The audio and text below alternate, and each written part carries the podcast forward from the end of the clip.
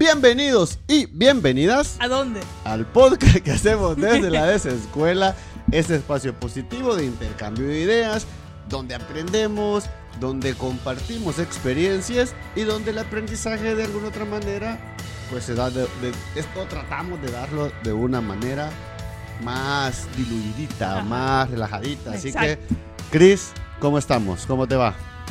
Yo creo que bien, Oscar. Creo que sí me caen bien las vacaciones. No voy a negarlo. Necesitaba un descanso y he dormido. Y eso he estado haciendo. Durmiendo y no pensando en el trabajo. ¿Y vos? Ok. Bueno, aquí acabo, acabo de moverte el micrófono porque tenemos set nuevo, Probando micrófono nuevo. así que veamos, veamos, bueno, no tan nuevo, pero Pues, sí, Pero nuevo para ese segmento. ya, no hemos, ya nos hemos ido actualizando un poquito con algunos instrumentos, así que fíjate que yo bien, realmente en vacaciones, eh, hacer todas las actividades que, que tenía Ok. retrasadas, Los eh, pendientes. pendientes de- del- del doctorado, pendientes de la universidad, pendientes de la casa, fui a visitar a mis papás, hemos hecho un par de cosas, entonces relajadito, necesitaba como quitar el freno del acelerador un poco ¿Verdad? y ya ahorita preparándonos y aprovechando también vacaciones para grabar un par de episodios del podcast para que ya tengamos por lo menos abril con dos buenos podcasts, pero este es este es uno de ellos y ok, ¿qué vamos a hablar el día de ahora, Cristi? Tema, tema importante. El regreso a clases tan esperado. Regreso a clase. Uf, En El Salvador, para darles contexto, pasamos más de un año eh, con un par de días más de, de virtualidad de, De no haber regresado a las de, este, aulas. de este sistema híbrido de, de educación a distancia y educación virtual. Y pues finalmente el 6 de abril del 2021 empezaremos esta transición. La fecha esperada para el regreso. esta transición de regreso. Sensaciones, Chris, de, de este regreso a clases. Yo creo que está el pro y contra. Yo, yo, yo sí le doy el, el- el pro Ajá. de la sensación de, hey, qué bien que van a volver a socializar. Pero hablando que todavía hay que tomar medidas y todo, pero sí creo que es necesario el poder encontrarse ya con personas de tu edad, hablar, cosas que quizás a nivel virtual no lo tocabas, solo estabas en hora clases, te cansabas de estar conectado. Pero los contra que siento o Ujú. es nerviosismo, la responsabilidad de estar dentro de un área donde puede ser que te volvás a enfermar o te enfermes por primera vez, lleves la enfermedad a tu casa, entonces está el encontrado de si hay alegría, pero creo que también hay preocupación. Fíjate que yo creo, bueno, has tocado puntos bien interesantes, porque uno, y justamente yo, yo lo vengo diciendo desde hace muchas semanas y lo escribimos en el blog de la desescuela, desescuela.com pleca blog, Sí. es que eh, creo que hemos desperdiciado una gran oportunidad. Eh, creo que este, pro- este proceso de, de- de- de encierro, de pandemia y demás, creo que si hubiera teni- hubiéramos tenido, y cuando hablo a- a- de, de este tipo de conciencia, me refiero a las autoridades, hubieran tenido más conciencia del aprovechamiento de, de- de este proceso en pro de mejorar un montón de elementos eh, de competencias blandas, de socializaciones, de, elementos mucho más fuera de- de- del bendito del, plan- del bendito plan educativo que no tenemos Guías de que, trabajo. que, que a uno- que- que- que para serles bien sincero, no, no tenemos. Eh, pero hubiera sido, ¿sabes? Yo lo ponía, o sea, una transición. De repente hacer actividades de semana fuera y complementarias a, a est- a- a- a- Es que, ¿sabes? No sé por qué en educación eh, tenemos esta manía de que tenemos que cumplir los, los contenidos.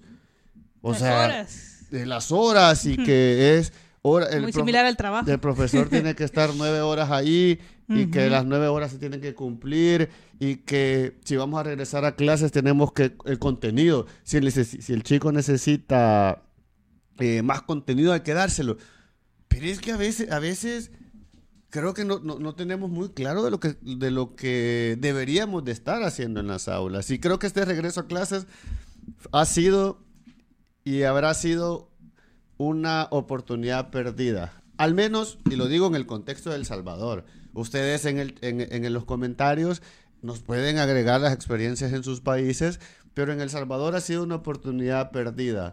de una oportunidad de unir comunidades a través de la educación eh, y, y de trabajar mucho el tema, el tema de... Hablamos, hay, much- hay una frase que dice que hemos, hemos dejado de, de- de vivir los valores, por ejemplo.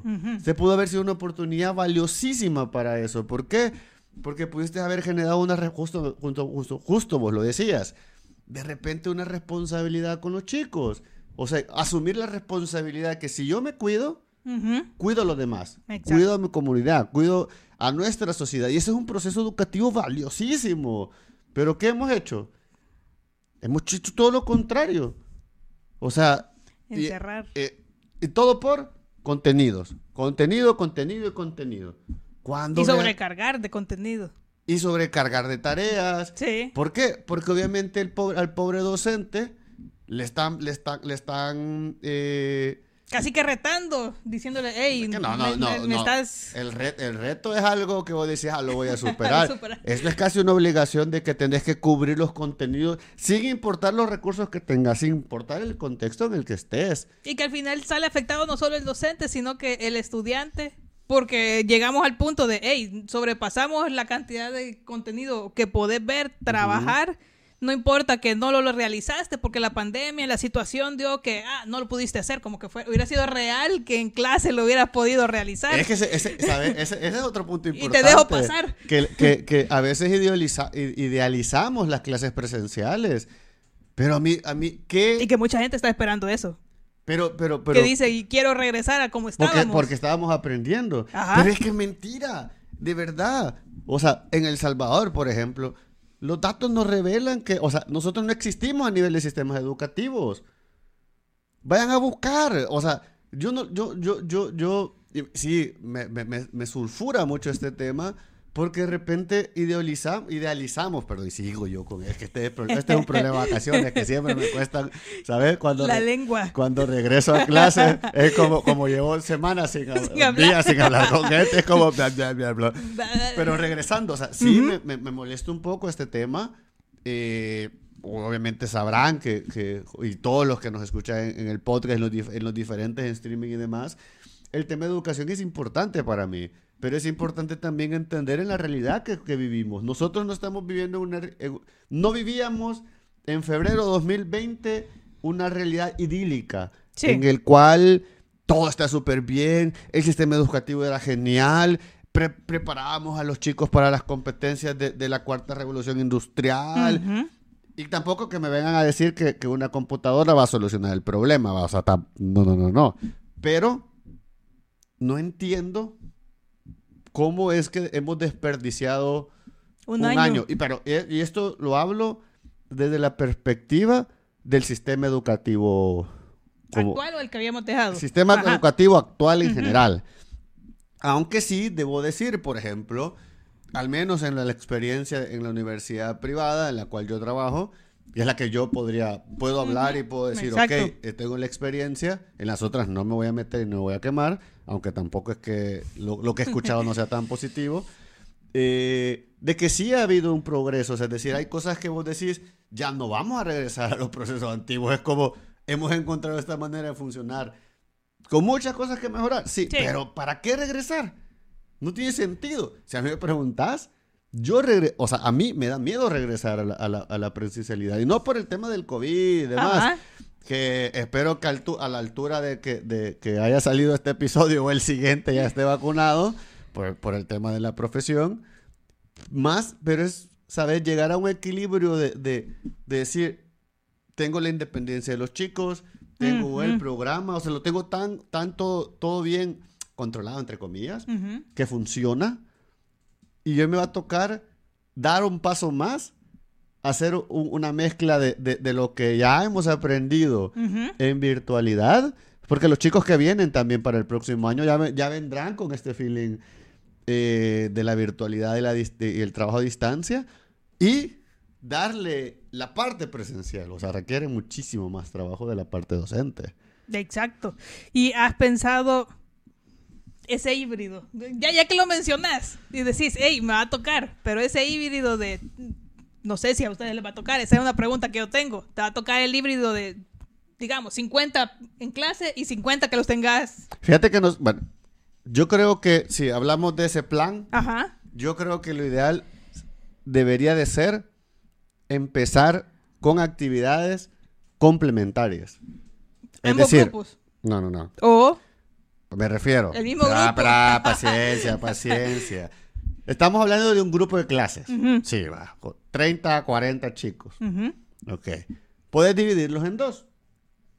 Puedes tener actividades lunes o martes, miércoles, jueves y viernes, en con- un día con cada grupo. Una mañana de 8 a 10 en un parque o en el parque o alrededor, algún lugar alrededor de, de- de la comunidad. Normalmente esto sucede cuando son escuelas o, o centros escolares que están alrededor de las comunidades. Para hacer actividades complementarias, actividades sociales, actividades de... Y que te ayuden también a reintegrarte. Has Exacto. pasado un año sin socializar, ya no sabes qué tan Claro, cómodo va a ser. y es que, y es que, ¿sabes? Sería un error pensar que vas a regresar y, y vas a, les van a meter a la fuerza conte- Clase, contenido, respondamos. No, y si me preguntas a mí a nivel de practicidad, de, adaptabil- de adaptabilidad de los planes, que a mí me parece también contra- una, una, irre- una irresponsabilidad de las autoridades venir y darte un mes para, para planear un, un, un, Un regreso. Un híbrido. Sí. O sea, a mí me parece una O sea, eso es, eso te queda claro y eso es ver que la gente no sabe lo que, lo- eh, a, lo, a lo que pide. Es como que te diga mañana, hoy te diga, eh, hagamos, es- hagamos un edificio ahí enfrente. Para mañana lo quiero. En tres días sale. Eh, ¿Qué significa eso? Nota- notas que en el pedido hay una ignorancia del proceso o, una, o, o un, un desligue de los procesos. Y hay una idea muy básica de la cual tenés que desarrollarla. No podés partir Claro. de ella para responder a un problema. Exacto. Entonces, el punto es que vas con actividades complementarias. Música, una clase, clase de, de ciencias al, al- aire libre, eh, cosas más, más socioemocionales. Eso te iba a decir porque Más pudieras decirte, Oscar, ¿por qué vas a dar algo que no tiene nada que ver con tu materia? Lo que pasa es que, es, es que volvemos al mismo Ajá. problema, es que los contenidos son importantes, pero, pero sí, y entendiendo también que en El Salvador tenemos un problema de conectividad increíble eh, y probablemente esto genere otros problemas que nos vamos a tocar en este momento actual en el podcast, pero, pero imagínate, o sea, es complemento, porque vos podés construir las guías eh, pensando y, y- y siendo eh, como muy, muy positivo, que las guías están increíblemente bien hechas para un joven de 20, de en el 2021, ¿va? Que, que sea dinámicas, interesantes y que no solo sean esas típicas guías que las haces solo por hacer, ¿va? que vos las haces solo para que me las califique y el proceso de aprendizaje... A Ahí está ay, presentado en el trabajo. ahí está escri- escrito y por gusto, ¿va? Sí. Obviamente, eh, yo eso hubiera sido, pero eso hubiera sido hace seis meses, ¿sabes? Es que yo creo que entiendo que, que en los primeros meses era importante, pero de repente regresas a otro tipo de actividades secundarias y no le das prioridad a la educación. O sea, yo hubiera abierto primero eh, las actividades socioefectivas en parques. O sea, la misma ciudad o se hubiera, y, y justamente, de verdad, lean ese blog, no es porque yo lo haya escrito, sino porque está súper claro las ideas, eh, muchísimo más explicadas. Hubiera utilizado la- a, la, a la ciudad como una escuela.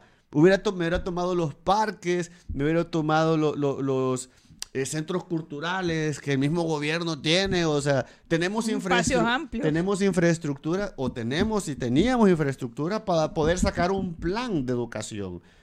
Y obligadas a bares y todo esto, todo esto ocio, que también es importante, pero no es tan importante como la educación.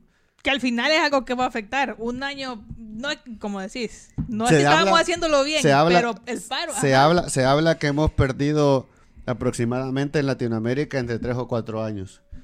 Yo le apostaría que ya estábamos atrasados y hemos perdido y hemos perdido muchísimo más de 5 o 6 años. O sea, no es que los demás estuvieran más, no todos no están tan adelantados y eso fue lo que descubrió la pandemia y me pareció interesante. Y doy el ejemplo como Alemania se dio cuenta que sectores fuera de la capital estaban desconectados, no tenían conexión wifi, no podían llegar a sus estudiantes. ¿Qué pasó? Ellos se identifican y dicen, eh, no hemos llegado, hay que hacer un plan de a futuro porque no es respuesta inmediata, ¿cómo llego a ellos? Pero es que justamente ese es el punto, ¿sabes? Identificar, adaptar y poder resolver. Sí. Y lo aquí, aquí, aquí me parece, parece que nuestras políticas educativas son politiquerías baratas, más que políticas que traten de resolver el problema de educación, que nos lleven a otro nivel. Que preparemos a la persona que queremos ver en el futuro. Te lo juro, te lo juro. Este proceso de, pandémico, este proceso de regreso a clases, bien manejado, hubiera sido un, un paso adelante en los procesos educativos, pero pero, pero, pero fue todo lo contrario, es un retroceso. Estamos con gente frustrada, gente que odia el proceso virtual. Y eso está claro, o sea, que, que ya estamos hartos de estar en la casa, súper bien que regresemos y que, y que lo hagamos responsablemente, paso a paso, y que obviamente, eh, lastimosamente, en este caso la responsabilidad es directamente de los centros escolares y, y, directamente del profesor. Eh, aquí, instituciones solo son para gastarse el dinero y consumirse los recursos, pero no sirven para apoyarnos. Y entonces, asumiendo esto, nosotros como docentes, y los docentes sobre todo de centros escolares y que en teoría tienen eh, otro tipo de dimensiones de del problema, eh, van, a ser, van a ser pieza fundamental para esta transición, para que no se nos salga de control el número de... Lo, de, de, de ¿Deserción? No, de, de, de, gente que se enferma del COVID. Ah. No, en vez de la deserción. ¿Ya leíste, lo, ¿Ya leíste los porcentajes? Son 30, 40, 30 y pico, 35, por ahí anda el, el, O sea, no, o sea, a mí a esta altura hablar de deserción, eso lo tuvimos que haber, haber visto hace un año. ¿Cuál, era el por ¿Qué hacemos esto? ¿Cuál? que, hey, no puedo llegar a todos, ¿qué va a pasar con ellos? Sí. O sea, ¿cuánto te costó reactivar una televisión educativa que ya existía? O sea, ¿cuánto, cuánto, te, cuánto, cuánto, te, ¿cuánto te costó reactivar una radio? Sí, la prioridad de educación se vio que no estaba. Es que, es que... Y fue un problema porque Entonces, al final es el futuro que querés. Es que yo o que está formando en sociedad, vaya. Si a mí me Parte de eso. A mí me preguntas que creo que uno de los problemas que de, nuestro sistema educativo es que no sabemos el tipo de ciudadanos que queremos. ¿Qué necesitamos? Un ciudadano crítico, analítico, creativo. Que obedezca. Eh, o que, o, solo que, que, se integre nada más al sistema, que sepa cómo conducirse en un horario. O como parece es que necesitamos a un salvadoreño o salvadoreña sin educación. Que se vaya el 35%, el 40%, el 50%, el 70%, ¿qué me importa? O sea, lo y, lo pongo para que lo, para, para, que lo, para que lo reflexionemos. O sea, ¿de qué, qué me importa? Va a decir al final que fue decisión de él o ella. Ah, es que, es que, es que, eh, como la excusa, la, la, excusa del mediocre, ah, es que no estábamos preparados. Es que es cierto, nadie estaba preparado. Pero, ¿cuál es la diferencia? Es que vos cuando ves el problema, empezás a buscar soluciones. Aquí las soluciones han sido...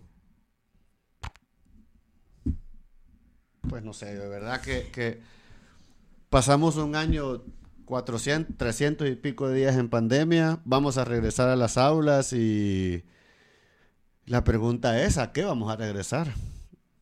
Yo creo que algunos sí van a sentir el alivio por los problemas que han tenido. Claro, pero es que pero, pero eso, la educación pero eso es a nivel a nivel a nivel afectivo. Ajá, exacto. No, eso sí. Eso yo estoy totalmente de acuerdo. Yo extraño ir a ver a, estar con los alumnos, o sea, esta, esta este este este ambiente de, tus compañeros, eso obviamente sí. Y que creo que ahí va una ventaja para los que sí van a estar presentes versus los que no van a estar presentes. En el híbrido que se puede llegar a armar, que era la que quería mencionar, el aprendizaje entre pares, que muchas veces queda como que el docente es el que me enseña, que todavía está muy tradicional ese encaje. Que ese, fue, que ese quizás fue uno de los, de los primeros grandes problemas cuando pasamos sí, exactamente, porque necesitaste Y evidenciaste que tradicionalmente todavía seguimos ahí. El docente me enseña, me transmite, yo repito. ¿Y dónde estoy yo para poder repetirle lo que me enseñó? Sin el docente yo no hago nada. Exactamente. Cuando el intercambio entre pares también hizo falta. O sea, yo aprendí, no entendí del docente, ¿dónde está mi compañero? El que sí entendió. O, entre ambos construimos y entendemos que estamos aprendiendo. quizás fue una adaptación más, más, más complicada, pero pero yo creo que en ese sentido los chicos, los, chicos lo fueron... Y obviamente estamos hablando de la condición a nuestro alrededor. Exactamente, los que están dentro de este modelo. Cuando están como a larga distancia o en lugares con que las distancias no son tan cercanas, probablemente terminaron o, generando la deserción o ya no teniendo amistades, o, sea, el círculo se cerró más. O simplemente autoaprendizaje duro y puro. Exacto, con los padres. Que no puede ser que no sean todos los casos, pero solo pensar de que en algún momento tu padre pudo haber sido muy exigente. Entonces ya estabas contra, ya no estabas con tu padre, amigo. Pasa que acordate que los papás pues son papás y no son educadores. Exactamente. Aunque y pasaron a hacerlo en esta pandemia. Pasaron a apoyarte. Y eso fue parte de la crisis. Pero es que también aquí justamente las crisis marcan todo lo mal que hemos estado haciendo. Padres que no se involucraban en la educación, hoy se dan cuenta que, que, es complicada, así que el pobre docente hace milagros. Eh, un, sistema educativo que no, que no fortalece y no trabaja el, el, autoaprendizaje, la independencia, eh, pensamientos críticos creativos, eh, la adaptabilidad. Eh, no estamos trabajando el tema eh, socioafectivo como deberíamos de trabajarlo, porque sí estamos en un problema y también como nosotros como adultos nos costó. Ok, pero ¿qué hemos aprendido de esto? Que a partir del 6 de abril, que son dos días antes de, lo que estamos grabando, eh, más bien de lo que sale en, el, podcast. el podcast, eh, ¿qué hemos aprendido para, para, y estar listos en esta transición? ¿Qué significará llevar mascarilla y ser responsable de utilizar la mascarilla cuando estemos en la clase? o si la, la infraestructura escolar se ha adaptado. Van a ver, van a ver, mientras unos estén en el aula, otros estén en tiempo de, en, áreas alrededor. O si, o si... si un grupo llega un día y el otro, el otro Ajá, y vas a hacer actividades socioafectivas primero y después vas a ir, por, o sea, o vas a adaptar contenido mm. a, otro tipo de ambiente que no sea la, bendita pizarra que tenemos aquí eh, y con los 400 pupitres enfrente. Entonces, justamente ese es el punto. O sea, qué chivo que regresemos, qué bien que estemos regresando a clases, pero ¿qué hemos aprendido de todo esto? Yo realmente, quisiera... Realmente hemos dado un paso hacia adelante en el sistema educativo o simplemente gracias, gracias al esfuerzo de muchos individuos. Mm. Que de verdad, si, algo, si algo vamos, aquí vamos a aplaudir es el trabajo de muchos docentes y padres. Sí. Pues no tenía que aplaudir. Ey, ¿por qué no me dejas aplaudir? Porque era, era, era simbólico, me parece. Ya aplaudí otra vez. este, porque sí, muchos padres, incluso los mismos estudiantes. O sea, ha sido un trabajo colectivo que nos ha llevado a, para bien o para mal, a llevar la ola. En serio, muchos hemos sacado mucho, mucho aprendizaje de esto. y otros probablemente todavía están soñando con regresar a sus tizas. Tener al docente enfrente y que te diga qué hacer. Claro. ¿Qué ibas a decir? ¿Qué ibas a decir antes yo, Para ir cerrando mi idea, yo sí esperaría, y lo, lo veo con, de manera positiva, la idea de que haya un aprendizaje, que hayan entendido los estudiantes y los docentes, esa, ese aprendizaje flexible, ese, ese punto del docente ya no es el principal, ya no es el que yo tengo que... Educación horizontal. Exactamente. O sea, aprender... Yo aprendo de vos como vos de mí e intercambiamos conocimiento. Y, tener esa flexibilidad de que no, de, no dependo de siempre estar de último, la última hora entregando, a última hora haciendo no todo. Pensar, no pensar en la tarea más bien, sino en el proceso. En el proceso que me lleva a y disfrutarlo. Sí. Pues yo para cerrar, creo que primero eh, empezamos un regreso a clases complicado. Es decir, como ustedes como estudiantes, nosotros como docentes, padres de familia y demás, sean, tratemos de inculcar a nuestros chicos responsabilidad. Eh, no solo se están cuidando a ustedes mismos, esta es una, es una manera de poder aproveché esta circunstancia para poder enseñarles eh, responsabilidad, Sí. incluso ciudadanía activa. Es decir, yo no me estoy cuidando por mí, sino me estoy cuidando por Cristina, por, me estoy cuidando por mis papás, Sí. que están en, en edad de, de- ellos no les gusta que les diga viejitos, pero eh, edad, edad, ¿cómo, cómo que le dice? Avanzada, a No, no, decir, eh, oh. este, vulner- no, vulnerable. No recuerda el concepto. Pues, están En el mis grupo viejitos, vulnerable vas a decir. están mis hermanos, están eventualmente mis alumnos. Entonces, yo soy.